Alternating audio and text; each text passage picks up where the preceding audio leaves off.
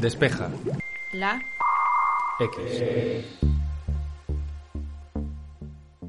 En las últimas semanas hemos visto cómo el coronavirus sigue expandiéndose a lo largo del planeta, y los medios de comunicación centran sus titulares en unas cifras de infectados y fallecidos que no dejan de aumentar.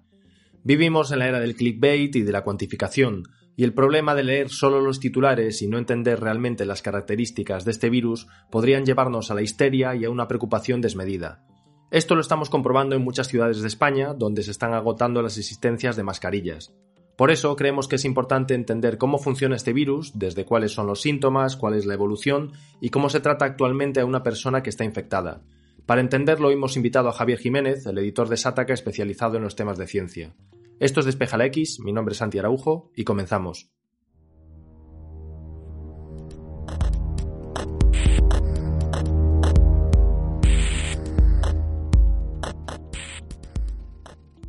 Lo realmente complicado del coronavirus es que si estamos infectados será muy difícil que sepamos distinguir los síntomas de otras enfermedades comunes. Javier se encarga de desgranarlos y cuáles son las recomendaciones actualmente si tenemos sospechas de estar infectados o haber estado cerca de un foco de contagio. Mientras el coronavirus sigue su expansión por el mundo y palabras, no sé, como SARS o como COVID o como aislado y cuarentena empiezan a formar parte, bueno, pues del lenguaje común del día a día, ¿no? Que puedes escuchar perfectamente en el supermercado o en la cola de la farmacia. Eh, lo cierto es que desde, bueno, desde las autoridades, desde los medios, desde las mismas conversaciones estas que comentaba, eh, se ha entrado una especie como de, dinámica, ¿no? En la que solo se dan cifras, se dan números. Se trata, aunque no se quiera, al final un poco de incidir en ese en ese pánico, en ese morbo, en, esa relación extraña que tenemos normalmente con las enfermedades de este tipo. Y, bueno, y ya ha llegado un punto en que parece que solo hablamos pues, de, contagiados y de, y de, fallecidos, ¿no? Y que así es como se va, como si fuera una especie de macabro contador, ¿no? Mm, es como se va desarrollando y cómo se va dibujando la historia de, ¿no? y el periodismo sobre esta, sobre esta epidemia. Pero eh, es verdad que, hay muchos huecos, ¿no? pese a la saturación que tenemos de coronavirus, hay muchos huecos que están sin rellenar. ¿no? Y uno quizás es el que me parece más crucial, es qué pasa con esa gente ¿no? que, de repente dan positivo en coronavirus. porque parece que en cuanto aparece uno, pues ya desaparece el resto de cuestiones. Decimos, bueno, hay uno infectado. Así que, eh, bueno, yo, yo creo que es importante que nos centremos en esto y que hablemos de este asunto, sobre todo porque cuanto más sabemos sobre cómo evoluciona la enfermedad, bueno, hay más razones para tener precauciones, pero también para ser optimistas sobre qué va a pasar con ella. Y antes, antes de entrar en todo el aparataje, en tratamientos, diagnósticos, equipamientos y protocolos, yo creo que lo principal es tener un poquito en cuenta y tener en mente qué síntomas ¿no? tiene la enfermedad. O sea, ¿cómo sabemos si alguien tiene coronavirus? ¿no? Que quizás la primera pregunta, la pregunta base a la que todos nos, enfrentamos. En principio, este, esta enfermedad tiene unos síntomas locales que son compatibles con lo que se llama, bueno, bueno la, enfermedad respiratoria eh, aguda. ¿no? Es, muy parecido a un resfriado, una gripe o cosas de este tipo. Normalmente se tiene problemas respiratorios, se puede tener tos, normalmente seca, pero no, en algunos casos también con expectoración, con flema, se tiene dolor articular, se tiene fiebre, dolor muscular también, es decir, eh, se generan una serie de síntomas que en, este, en esta época del año pues estamos muy acostumbrados. Al final, el coronavirus se plantea, sobre todo en, las fases iniciales del asunto, como si fuera lo que conocemos de forma genérica como un resfriado. ¿no? Lo que varía es fundamentalmente el agente que causa ese resfriado. Lo que es importante que tener en cuenta es que porque tengamos estos síntomas no quiere decir que, nosotros vayamos a tener coronavirus. Por eso, porque son terriblemente cotidianos. O sea, son muy comunes. Es raro la persona que, en estos meses no haya tenido un cuadro que pudiera ser compatible.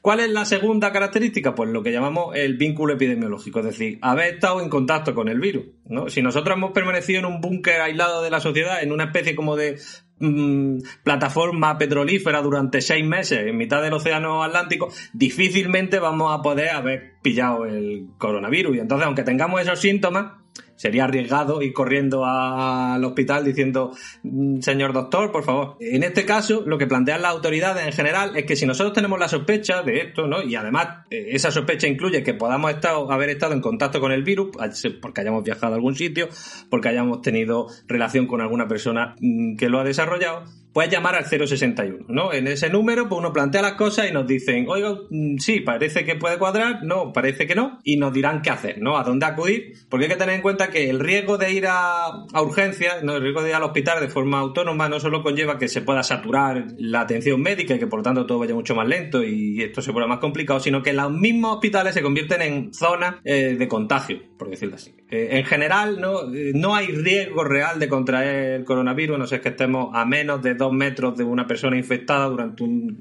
largo periodo de tiempo. Y la verdad, siendo real, o sea, siendo objetivo, la zona de nuestras sociedades contemporáneas donde es más probable estar dos horas sentado al lado de otra persona que tenga coronavirus es en una sala de urgencia. Entonces es importante que tengamos esto en cuenta, que si no tenemos realmente riesgo para eso, lo principal es llamar a la calma. Ahora que sabemos cuáles son los síntomas y qué se debe hacer, Javier nos relata cómo se diagnostica y se trata a un paciente que ha sido infectado con el COVID-19. Una vez que en el 061 nos dicen que efectivamente el cuadro ¿no? clínico que nosotros tenemos es compatible con un caso de coronavirus, bueno, pues lo fundamental es seguir sus instrucciones. Que en principio para todos los pacientes del país será acudir a una serie de centros de referencia que se van a ir definiendo con el paso de los días. Es verdad que todavía no están totalmente definidos porque están esperando las autoridades un poco a ver cómo va la, la epidemia, ¿no? Y en ese caso, bueno, pues tendremos que ir a nuestro centro de referencia propio, ¿no? Al centro de nuestra ciudad, que dependa de nuestro pueblo. Y en ese momento, una vez que ya además saben las autoridades que va a un caso sospechoso de, de coronavirus, bueno, pues el primer paso es el aislamiento, ¿no? Porque lo que queremos evitar es lo que comentábamos antes, que la infección o sea, que las mismas salas de espera de los hospitales se conviertan en nódulos de infección, ¿no? Y que ahí, bueno, pues siga expandiéndose el virus. Eh, el aislamiento en los hospitales es una cosa que está muy, muy, muy, muy estudiado. Es decir, no, se va a descubrir ahora mismo nada. Existen salas, ¿no? Que, por ejemplo, respiran, o sea, extraen el aire para evitar que la carga vírica del ambiente sea muy alta. Y, bueno, numerosos mecanismos técnicos y, de protocolo de los, de los profesionales sanitarios que hacen que, que, ese aislamiento, ¿no? que en el fondo lo que nos va a permitir es primero, que, no contagiemos a los demás, pero también que nosotros mismos, estas personas que tienen ya el sistema inmune un poco debilitado por el efecto del virus, se puedan contraer otro tipo de enfermedades que puedan complicar aún más el desarrollo de la enfermedad. Y una vez que está en el aislamiento, que se comprueba, que se hacen los análisis de laboratorio y se da la alarma y se confirma, mire usted, efectivamente tenemos un caso de, de coronavirus, empieza el problema central. ¿no? Y el problema central es que para este caso concreto, y esta es una de las grandes diferencias, por ejemplo, que tenemos con la gripe, no tenemos ningún tratamiento contra el virus. ¿no? En el caso de, la gripe sí tenemos antivirales, ¿no? que solo se usan en casos concretos, pero que existen, no es algo a lo que podemos recurrir. En el caso del coronavirus lo que nos encontramos es que lo único que se puede hacer desde un punto de vista médico es ayudar al organismo a que luche contra el virus por su propia, con su propio sistema inmunitario. Esto significa básicamente tratar los síntomas. Es decir, si la persona tiene fiebre,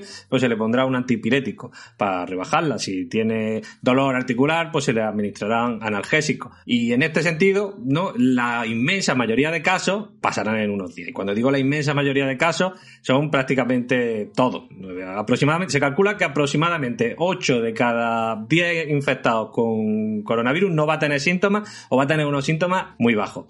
Luego hay un, 20% que sí puede resultar que tenga una serie de síntomas y dependiendo de, las condiciones, de cómo esté la persona y tal, pues puede desembocar en algo más serio, ¿no? Que ahora 辺も de eso, pero hay que tener siempre en mente que más del 99% de las personas no corre, sobre todo con tratamiento adecuado, no corre ningún tipo de riesgo de mortalidad ni nada. Es decir, una vez que tengamos identificada la, enfermedad con estos tratamientos sintomatológicos, ¿no? Es decir, eh, la verdad es que se hace bastante probable que el éxito, ¿no? Que, el, fin del asunto sea, sea favorable. Entonces siempre estamos hablando de temas epidemiológicos, ¿no? Sobre la población. Se calcula que fuera de China, pues la mortalidad está por un 0,7 y eso quieras que no, bueno, pues nos da una perspectiva de cuál es realmente la peligrosidad. En este contexto, ¿qué pasará? Bueno, pues que conforme vayan creciendo, ahora mismo todos los pacientes que llegan a los hospitales están siendo aislados y están siendo tratados en los hospitales porque, bueno, porque nos interesa conocer bien cuál es la enfermedad y sobre todo nos interesa bien controlar la enfermedad, tenerla perfectamente identificada. Se identifica a la gente que ha podido tener contacto con esas personas. Por eso, por ejemplo, en Tenerife se aislaron a más de mil personas que habían estado en un hotel, ¿no? O en el caso de Barcelona se identificó a más de, me parece que han sido 25 personas que al final se han ampliado a 33 y se les ha pedido que estén aislados en su casa. Se les llama tres veces al día para ver si desarrollan síntomas. Es decir, eh, lo que nos interesa es tenerla controlada porque mientras tengamos controladas las vías por las que se está propagando la, enfermedad, no no causará un gran problema. Aprovechando que estamos en el ecuador de este episodio, vamos a hacer un alto para recomendar un podcast que también hacemos en esta casa. Se llama Loop Infinito, es de nuestros compañeros de Apple Esfera y en él se cubre toda la actualidad de Apple y de su competencia. Además, también se habla de trucos y se recomiendan apps o servicios, como es el caso de un episodio que salió hace unos días. Bien, esto es lo mismo que me pasó hace tres semanas con Rescue Time. El día 5 de febrero me di de alta, hace 20 días, y enseguida descubrí de lo que es capaz esta herramienta y de lo muchísimo que me gusta. Para los que nunca habéis oído hablar de ella, es una herramienta para Mac, también tiene aplicación para iOS, pero con eso iré luego. Principalmente es una app para Mac que trabaja en segundo plano viendo qué estamos haciendo con nuestro ordenador y cómo aprovechamos o no el tiempo con él, a un nivel de detalle muy alto. Ya estamos de regreso de nuevo. Tal y como nos ha contado Javier, los datos nos dicen que la mayoría de las personas infectadas no se darán ni cuenta o los síntomas serán poco preocupantes. De todos modos, existe un pequeño porcentaje de casos que tendrán complicaciones serias para su salud. Pero claro, hasta ahora estábamos hablando de los casos normales, ¿no? De la mayor parte de casos en los que el coronavirus pues, va a ser fundamentalmente, o, no lo vamos a notar, o va a ser un, mal resfriado. Pero eso no son todos los casos, como estamos ya viendo en televisión y como una cantidad importante de muertos en el mundo da a entender. Este tipo de enfermedad, como pasa también pues, con otras enfermedades respiratorias, se puede complicar. Y, aunque la evolución normal, en la que comentamos, no es decir, una serie de síntomas hasta que se pasa, eh, se puede entrar en otro tipo de dinámicas que son más problemáticas y que esas sí van a estar en general muy controladas por, bueno, por, los servicios sanitarios y asistenciales. Eh, aquí hay una cosa importante que se está debatiendo mucho y que se está diciendo es que parece que se, suele decir que la enfermedad solo afecta a las personas mayores, solo afecta a los que tienen más de 70 años. De hecho, bueno, esto tiene parte razón, ¿no? Es decir, eh, afecta prioritariamente a la gente mayor y sobre todo, sobre todo, sobre todo a la gente que tiene otro tipo de patologías de base. Y bueno, lo, lo hemos explicado antes, ¿no? Lo que, en lo que consiste el tratamiento que nosotros estamos haciendo ahora de la enfermedad es básicamente ayudar al cuerpo, ¿no? mitigando los síntomas que genera, a que el sistema inmunitario haga el trabajo sucio y se cargue el virus, lo, ¿no? lo combata. ¿Qué pasa? Bueno, pues cuando una persona es joven, cuando está bien de salud, es verdad que es mucho más fácil ¿no? Que el, sistema inmunitario responda de forma más importante y, que todo vaya bien, que eso es lo que pasa en general con la mayor parte de los casos. De hecho, no tenemos que se sepa todavía ningún niño menor de 9 años que haya eh, fallecido por, por, la enfermedad. Lo que ocurre es que cuando nos encontramos con personas que tienen otro tipo de enfermedades, sobre todo enfermedades respiratorias o cardiovasculares, que estaban ahí de base, el esfuerzo físico, fisiológico, inmunológico de luchar contra la enfermedad y además de superar pues el hándicap que significa tener esas enfermedades de base hace que el problema sea mucho, mucho mayor. Entonces, eh, da la casualidad, como es fácilmente comprensible, que los mayores de 70 años tienen más patologías de base, tienen un sistema inmunitario más debilitado y por eso pues, se convierten en un objetivo mucho más sensible para el coronavirus. Pero esto que vamos a contar ahora, qué pasa cuando la enfermedad se pone seria, puede pasarle también a gente joven. Y esto parece importante tenerlo en cuenta porque a veces se expande una especie como de sensación de inmunidad, ¿no? De falsa seguridad,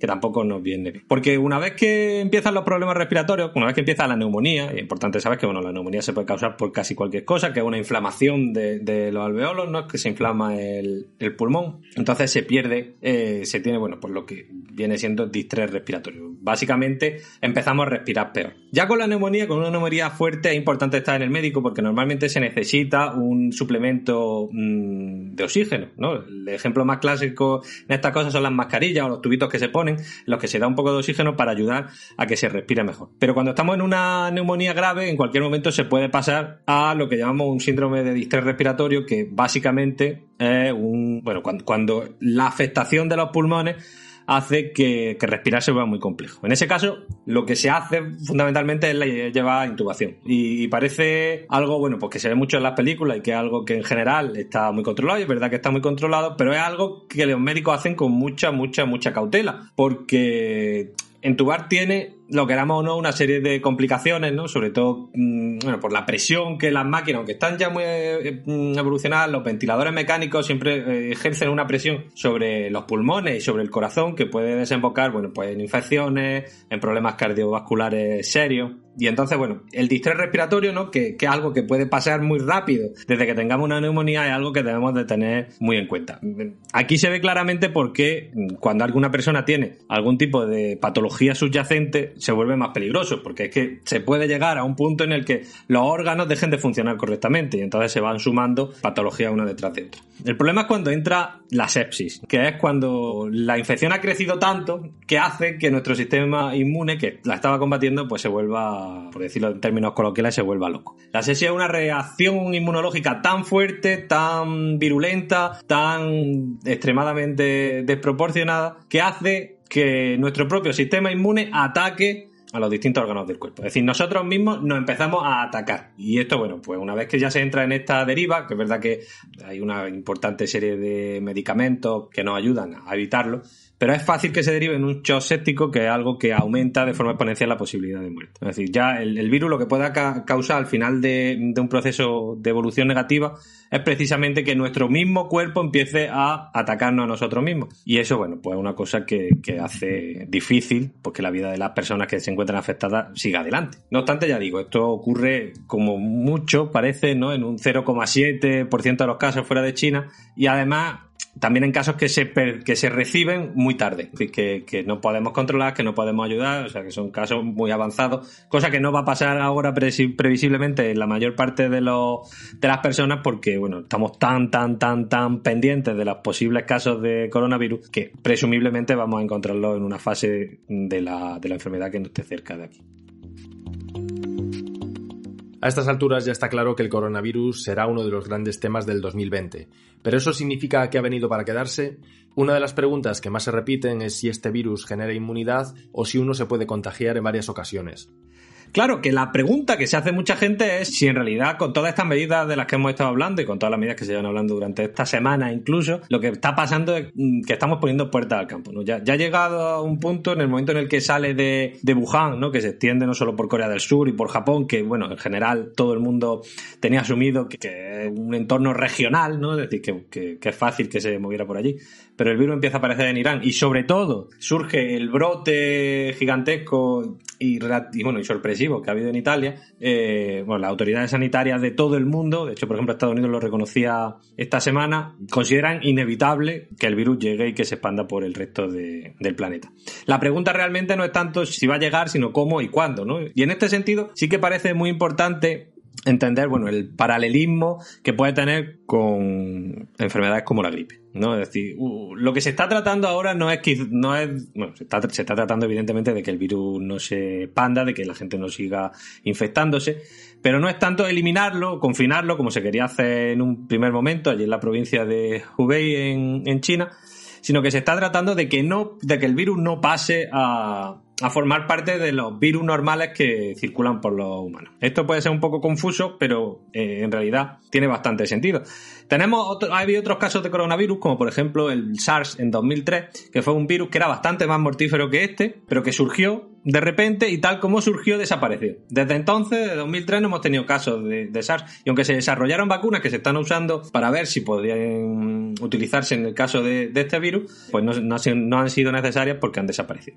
Pero sí tenemos otros virus, bueno, en, concreto hay cuatro coronavirus históricos que cada cierto tiempo aparecen en el ser humano, pero por ejemplo tenemos el síndrome respiratorio de Oriente Medio, que es otra enfermedad de este tipo, eh, desde que apareció, es verdad que tuvo un pico importante, pero siguen apareciendo recurrentemente casos. ¿Qué tratan de hacer ahora mismo las autoridades sanitarias? pues fundamentalmente es que el virus no se quede entre nosotros, es decir, que no tengamos una epidemia anual de coronavirus en la que mueran miles de personas, como pasa por ejemplo con el virus de la gripe. ¿No? Y esto es importante porque hay que entender que con los coronavirus, por lo que sabemos del resto de la familia, aunque en este caso podría ser distinto, pero en general esto es algo que, que comparten todos, los coronavirus no generan inmunidad. De cuando a nosotros nos ponen las vacunas de pequeños, nos las ponen porque para ese tipo de enfermedades, ¿no? como por ejemplo el sarampión, podemos generar una inmunidad que sea eh, bueno, a muy largo plazo. Es decir, una vez que nos ponen la vacuna, ya no volvemos a contraer la enfermedad. Con este caso, como pasa con el de la gripe también, esa inmunidad es muy corta. Es decir, es verdad que no vamos a pillar el coronavirus ahora y lo, vamos a pillar dentro de dos semanas, sobre todo si la cepa es muy parecida. Pero no,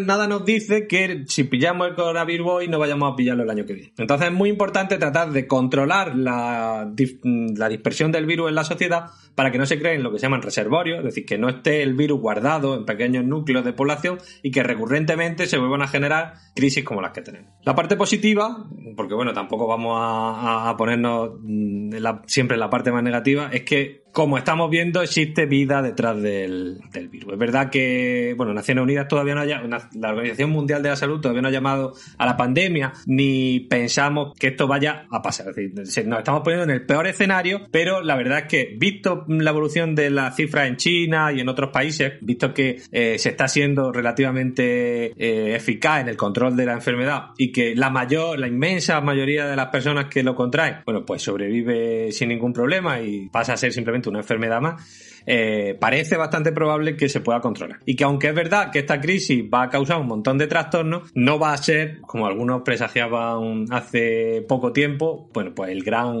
el gran cataclismo que nos ataque. De hecho, esto ya quizás es un comentario más personal, lo que sí nos va a valer la crisis del coronavirus es como gran eh, campo de prueba, ¿no? como un gran ensayo general para reflexionar sobre si realmente tenemos los mecanismos necesarios para hacer frente a esa gran epidemia que por mera probabilidad en algún momento llegará. Estamos viendo cómo desde los últimos años están apareciendo enfermedades que se mueven por las redes logísticas mundiales, por el turismo con una velocidad altísima y a lo que nos está preparando de cierta forma el coronavirus es a un escenario en el que realmente aparezca una enfermedad seria, complicada y que ponga en apuro bueno, al tejido mismo de la civilización, por ponernos dramáticos ya que estamos hablando de un, de un hecho teórico todavía. Y en ese sentido hay muchas cosas que aprender sobre cómo se está tratando, sobre cómo se está investigando para encontrar tratamientos, pues analizando todos los fármacos que ha descubierto la humanidad a lo largo de la historia, a ver si alguno funciona, cómo se están desarrollando vacunas nuevas, cómo se están metiendo mm, medidas de control para, para, bueno, pues para impedir que se siga expandiendo, cómo se están encontrando tecnologías para tratar de seguir el camino que, hace, que ha recorrido el virus hasta llegar a los distintos países ya nadie va a evitar que el coronavirus sea un drama humano, ¿no? Con todas las muertes que tenemos acumuladas, con los daños económicos y sociales que está provocando, pero sí podemos conseguir que sea una gran escuela para evitar que en el futuro, cuando llegue esa gran epidemia, se vuelva a repetir lo mismo que estamos viviendo.